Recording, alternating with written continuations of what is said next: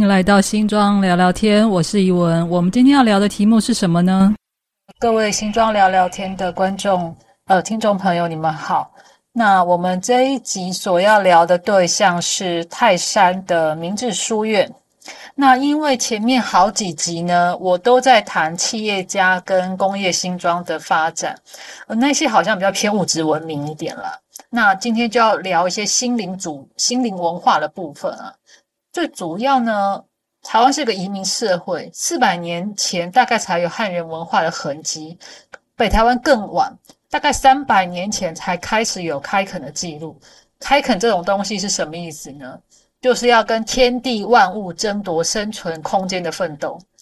其实这已经让人很疲累不堪了，哪有什么时间去讨论文化这种东西？谈到文化，哈，其实读书识字是累积文化最快的一件事。大多数人都不是天才了。我们如果没有受教育，要自然而然产生出好的创作，不是没有可能。大概就会像原始部落，呃，用歌舞啊，用神话故事来教导下一代。可是，如果一个民族要快速的能够进入欣赏文化，进而大量传播文化，你没有书本，没有文字，整个文化的进展会非常的缓慢。我们现在来谈哈，早期在呃北台湾大概什么时候有比较明白的文字记录呢？大概在康熙三十六年（一六九七年），北台湾才。来北台湾开采硫磺的郁永河，他写下了《皮海纪游》，他记录了他看到的一切。他里面有这样写啊，他说：“出户草木间，古木纠结不可名状，二足重生其间，咫尺不能见物。”当时的台湾离开台南以后，哈，其实就是鸟无人烟的地方。他一走出门呢，那个草跟自己的肩膀一样高，那个大树参天呢，然后整个竹林丛生。一公尺以外，大概你都看不清楚什么东西。好，那我们今天要聊的明治书院呢，它是在乾隆二十八年（一七六三年）出现在三角这个地方。所谓的三角，就是现在的新庄。从玉永河来台湾采硫磺到明治书院的诞生，其实也才差不多七十年的光景哦，大概两代人的时间。我们的祖先已经到了可以谈论文化生活的品质。所以，我们大概可以想象一下，就是说，新庄开垦工作其实发展的不错。这件事情引起我的好奇，我想来记录一下他的前世今生，以及他对新庄的影响。可是，我我得先说一下，就是泰山在一九五零年之后才从新庄分出去，也就是说，一九五零年之前呢，其实都是新庄的一部分。那学校设立哈，其实对于文化的学习、累积跟传播，其实是一个最快最好的方法。那我们回来看一下，就是那新庄这边大概是什么时候开始有一些呃人烟人烟的记录啦？然后呃开垦的记录，它大概根据我在第十一集新庄的由来当中有提到，在雍正五年的时候呢。汉人杨道宏跟五劳湾社签订的土地合约来讲，五劳湾人出租了一块地给汉人开垦，这个地的名字就叫新址。那明治书院的创办人他叫胡卓游，他是福建汀州永定的客家人，他本人是一名贡生，他出生的年年份大概推估是康熙三十二年，大概一六九三年前后。那在乾隆十三年五十五岁的时候呢？他跟另外两位先生林作哲跟胡锡龙三个人合组了胡玲龙垦号，在淡水厅那边申请了开垦新植堡，就这个就是新庄的古名。他申请的范围大概就是今天的从五股陈子寮水对三角桂子坑坡角到营盘一带。其实他开他申请的范围非常的广大哦，他大概几乎从五股那个靠近淡水河口一路。沿着整个五股泰山到新庄福大这一边这一块领域非常的广大。那他年纪其实也慢慢老去，他觉得很遗憾，就是其实新庄没有一个像样的教育环境。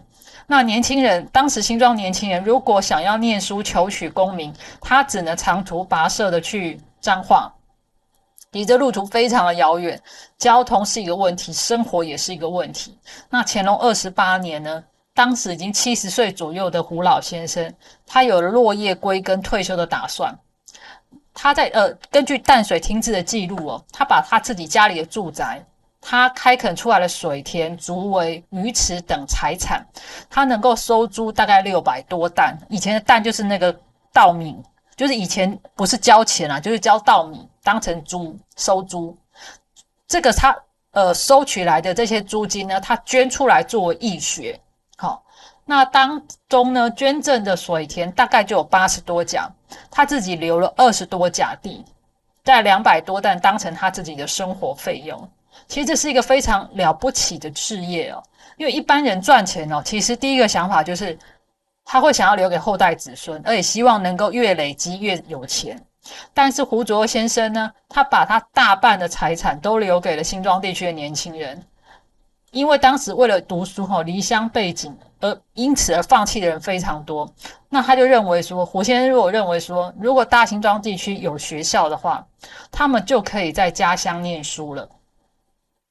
其实这真的是我我我觉得这真是让人很佩服的一个想法哈。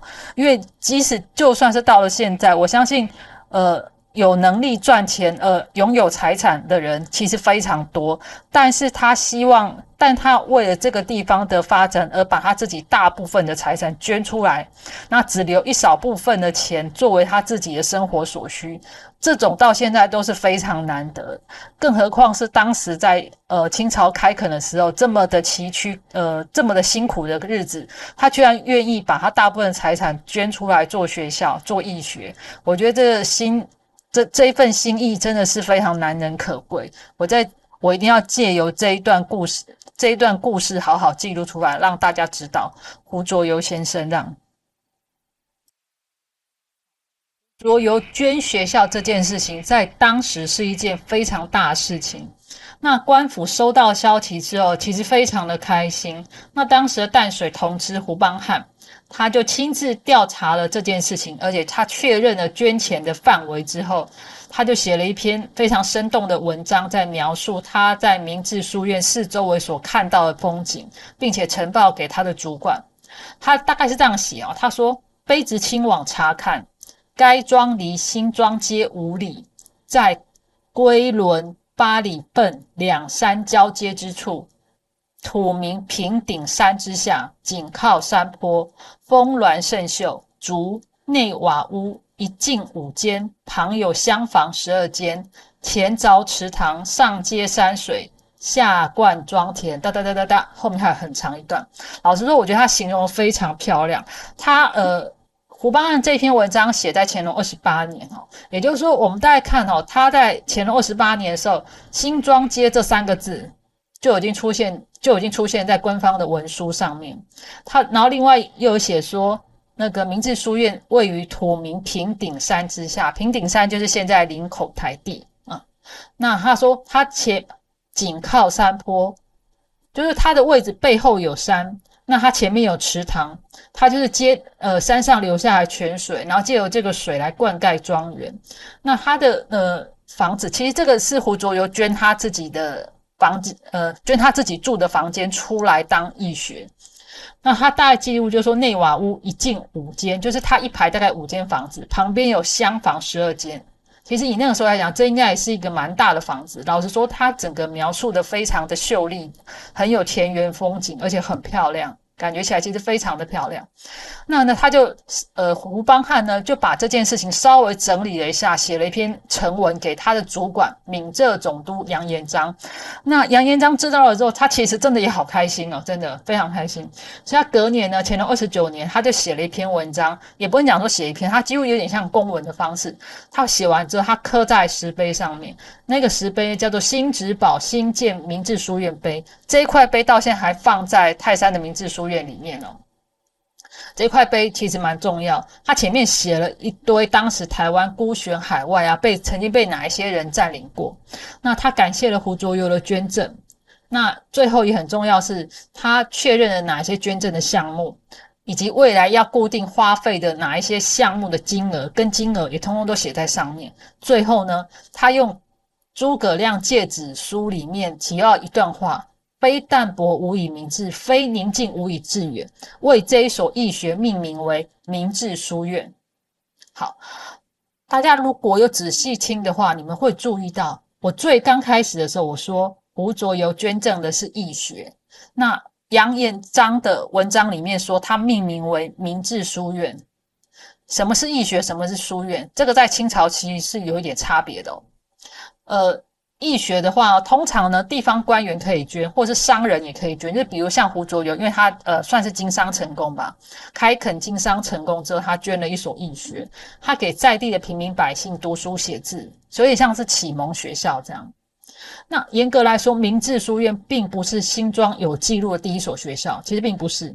根据新庄市志里面有写，乾隆二年的时候，新庄街尾就设有义学，但到了乾隆十一年呢，就改成了。八里份巡检巡检官衙，听说是因为经费缺乏，再加上八里份原有的办公厅呢，因为台风而损坏严重，所以他们就搬进了原本义学上课的地方。什么叫做八里份巡检？基本上你可以把它想成海巡署或者是新庄派出所类似这样子位阶的官官员。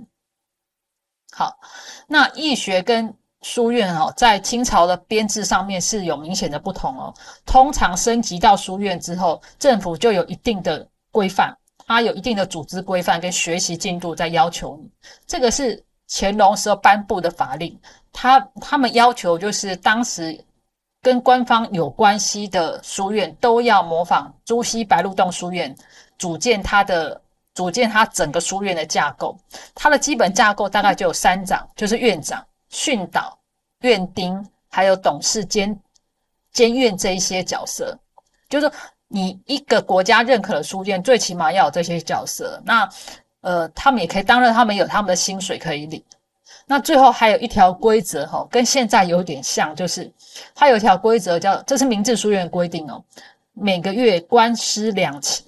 这个是什么意思呢？其实讲白点就是考试。也就是说，他每个月会有两次主要考试，考得好的学生会领奖学金，而而每个书院规定的金额跟考试的次数都不一样，但是一定会有这种官师几期这样子，每隔多久一定要考试。那另外书院呢，也有一个好处，就是官府会挑选，如果说你的书院等级够高的话，哈。他们甚至于会从其他的义学挑选优秀的学生入学，那官府也会补助义学那个书院的开销。所以总之呢，你从义学升格为书院之后，其实好处是真的不少，因为等于算是公立学校，其实就是扮演公立学校的角色，就是办学办得好，升学率好的话呢，呃，可以领的补助更多，大概是这样子的意思。泰山明治书院正厅供奉了有三个牌位，一个是子阳夫子朱熹，一个是创办人胡卓游，还有一位赞助人叫郭忠谷。那他为什么会起心动念想要赞助明治书院呢？其实这是一个故事的由来。这个淡水厅志的记载是这样：因为那个时候新庄的小孩读书写字，到了可以考科举的时候，在那个年代啊，考秀才。就是童生小考这个东西哈，其实那个年代名称叫童生小考，其实大概就是秀才这个位阶，就要远赴彰化应考，其实很不方便。在那个时候呢，郭忠谷就出现了。他在乾隆三十四年时候呢，他捐赠他的地租，然后他向台湾知府蒋允熙申请淡水厅的童生，往后就可以在淡水厅治所在的新竹考试，不用大老远的跑去彰化一趟。虽然新竹在那个时候可能也不算近，但比起去彰化，就算近很多了。那获得台湾知府同意之后呢，往后新庄的孩子就不用长途跋涉跑这么远了。那郭忠谷他是谁？他到底捐了什么东西出来啊？我们稍微介绍一下他的 background。郭忠谷呢，他是桃园南坎大员郭家的后代，他是呃算是漳州人。在雍正末年的时候，他来到新庄，他开垦七卡马跟中港厝。那七卡马在哪里呢？就是现在中港路跟中正路的交叉路口那个地方叫做七卡马。那接着后面的中港厝基本上都是呃大元郭家开垦的范围。那郭忠谷跟另外一位林姓业户组成的施茂垦号，那他也开发了蛮大一块土地出来。那他捐赠明治书院内容大概是这样子哦：长道坑、八里份等。总共一百六十一家水田园林，他捐出来的猪呢超过一零五七担。其实基本上他捐的钱应该就是比胡作油更多。那他也比照胡作油，他只保留一百家左右当成他自己的生活所需。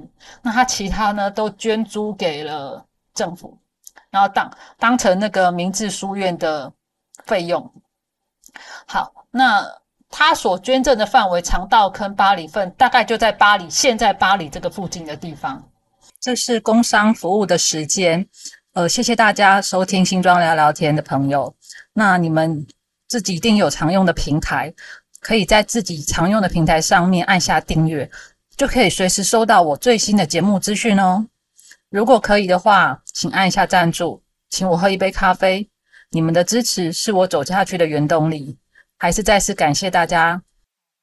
我们有一句话说：“美好的时间总是短暂的。”明治书院待在新庄坐育英才的时间只有短短的十七年，到了乾隆四十六年呢，就被搬到了新竹，也就是淡水厅治的所在点。这个是什么原因呢？这起先呢，可能就要从郭宗谷那一笔钱开始谈起。有时候想想，这个叫有又有人讲说叫做财不露白吧？你。怎么看？就是明治书院好像收了这么多捐赠之后呢，好像就开始有人想要打他的主意。那根据淡水厅志是这么描述哈，原本乾隆三十年的时候，淡水厅自己要盖学校，可是被否决掉了。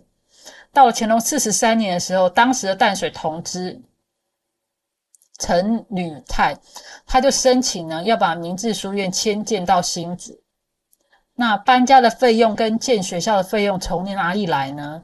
他们就想到了郭忠谷捐赠的这个水田租金。那这个学校在乾隆四十六年完工呢，泰山的明治书院就被搬到了新竹。那原本在泰山的明治书院所在地，它整个都被降格成为义学，还是可以念书啦，还是可以。还是可以跟过去一样的上学，可是它就失去了那些组织架构跟官方的援助，就包含整个教育体系，就是老师啦，然后训导他们在安排那些教程啊，还有后面的那些官方援助，通通都没了，就是靠你们自己在地人了，他们不管了。我必须要讲，就是清朝，因为他没有现代这种财政学专款专专用的概念啊，他们才敢玩这种挖东墙补西墙。因为账面上看起来明治书院还在哦，哎呀，因为他们报上学讲有啊，我们明治书院还在啊，可是学校呢就被官员搬家了，那原本所在地的受教权其实整个非常受损。清朝两百多年来，新庄就没有出过太知名的文人，这也是事实啦。那对于这些清朝官员来讲，第一个他省了一笔钱，那原来的水田租金照收嘛。他对上面也可以交代，我觉得这个算盘真的是打得很精妙啊。但对新庄来讲就非常可惜，因为清朝的两百多年间，新庄街商业气息非常的浓厚，真的是非常浓厚。可是文化活动所留下的记录就很薄弱。它比较知名的部分，大概就是清代林占梅，他在新庄别馆跟他的小妾。饮酒写诗，他为当时的新庄留下很多田园风情的诗句。林占梅是谁啊？我先告诉各位，林占美其实就是新竹人，他是新呃新竹林恒茂公馆开台的第三代新庄的文化人哈，大概要到明治呃明治初期，呃不不是讲明治的日治初期，公学校设立之后。有了学童开始就学，才开始出现一些比较知名的文人，大概呃有书法家江心慈啦，画家洪水图。民国之后的郑清文，虽然我必须得讲哦，这两者没有太直接的因果关系哦，我先说完全都没有什么太明确的因果关系。不过人才的培养，学校确实是最快的一条路。那在日治时期的时候呢，新庄街长黄渊源，因为他本人就是新主人，所以他跟新竹的渊源蛮深厚。他曾他也在新庄街上办举办过非常多的文化活动。他邀请了《日日新报》的主笔魏清德来新庄关帝庙题字，汉学家张纯甫在新庄慈幼宫写楹联。接着呢，他又透过张纯甫的介绍呢，骆香林也到新庄街讲授汉学。我上面念过的所有的文人都是新主人，嗯，那新庄在乾隆四十六年失去明治书院之后，我觉得失去的不是一个学习的，不光只是学习这件事情，而是这个地方文化累积呢开始缓慢下来。它改由其他的经济活动啊、娱乐活动，它取代了心灵文明的累积跟丰富。我觉得这是很可惜的。不是说那些娱乐活动不好，我我觉得那些民间的技艺啦，比如说布袋戏、歌仔戏，我觉得它还是要有一定的文化累积可以支持。可是最最根本、最根本的那个人才培养少了之后呢，其实会相当的薄弱，那创造力可能也会比较弱一点。那当然啦。我挖掘这些新装的故事呢，并不是为了翻旧账，我是想要从这些故事来思考跟回顾，为什么这个地方现在会长成这个样子？对，如果明治书院当时还留留在泰山的话，新庄的发展会不会有所改变？它的文化活动会不会更丰富？那内容会不会更多元一点？明治书院搬家后，泰山这边的现址呢就萎缩成只剩三间房间的义学。那它还有教书的功能，也还是陆陆续续有在收学生，可是规模整个小了很多，然后福利当然也没有像以前还叫书院的时候好。那到了明治时代呢，对不又是讲错了，日治时代呢，公学校出现了。那传统这种传统的义学，它就失去了，逐渐失去了教育功能。那它整个硬体环境也开始破败。那进入民国时代之后，因为泰山地区其他的教育单位也逐渐出现，明治国小、明治科大，它都是以当年的明治书院为命名呢。它就是希望效法明治书院，可以为地方培育下一代的名字，所以呢，他就把自己的学校取名为明治。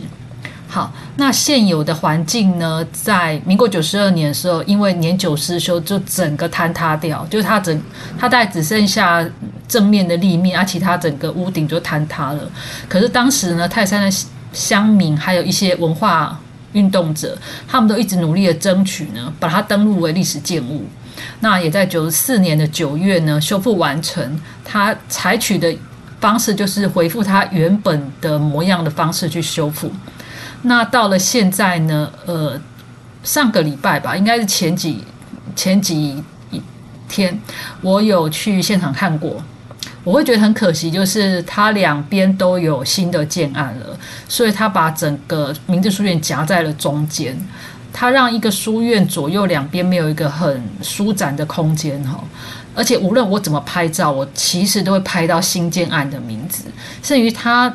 呃，后方就是明治书院后方也有一个新建案在挖地基，所以我去现场的时候呢，我就会听到哒哒哒哒哒那个声音，我连踩在地板上面，我都会感觉到那个地板在抖抖抖抖抖的在动。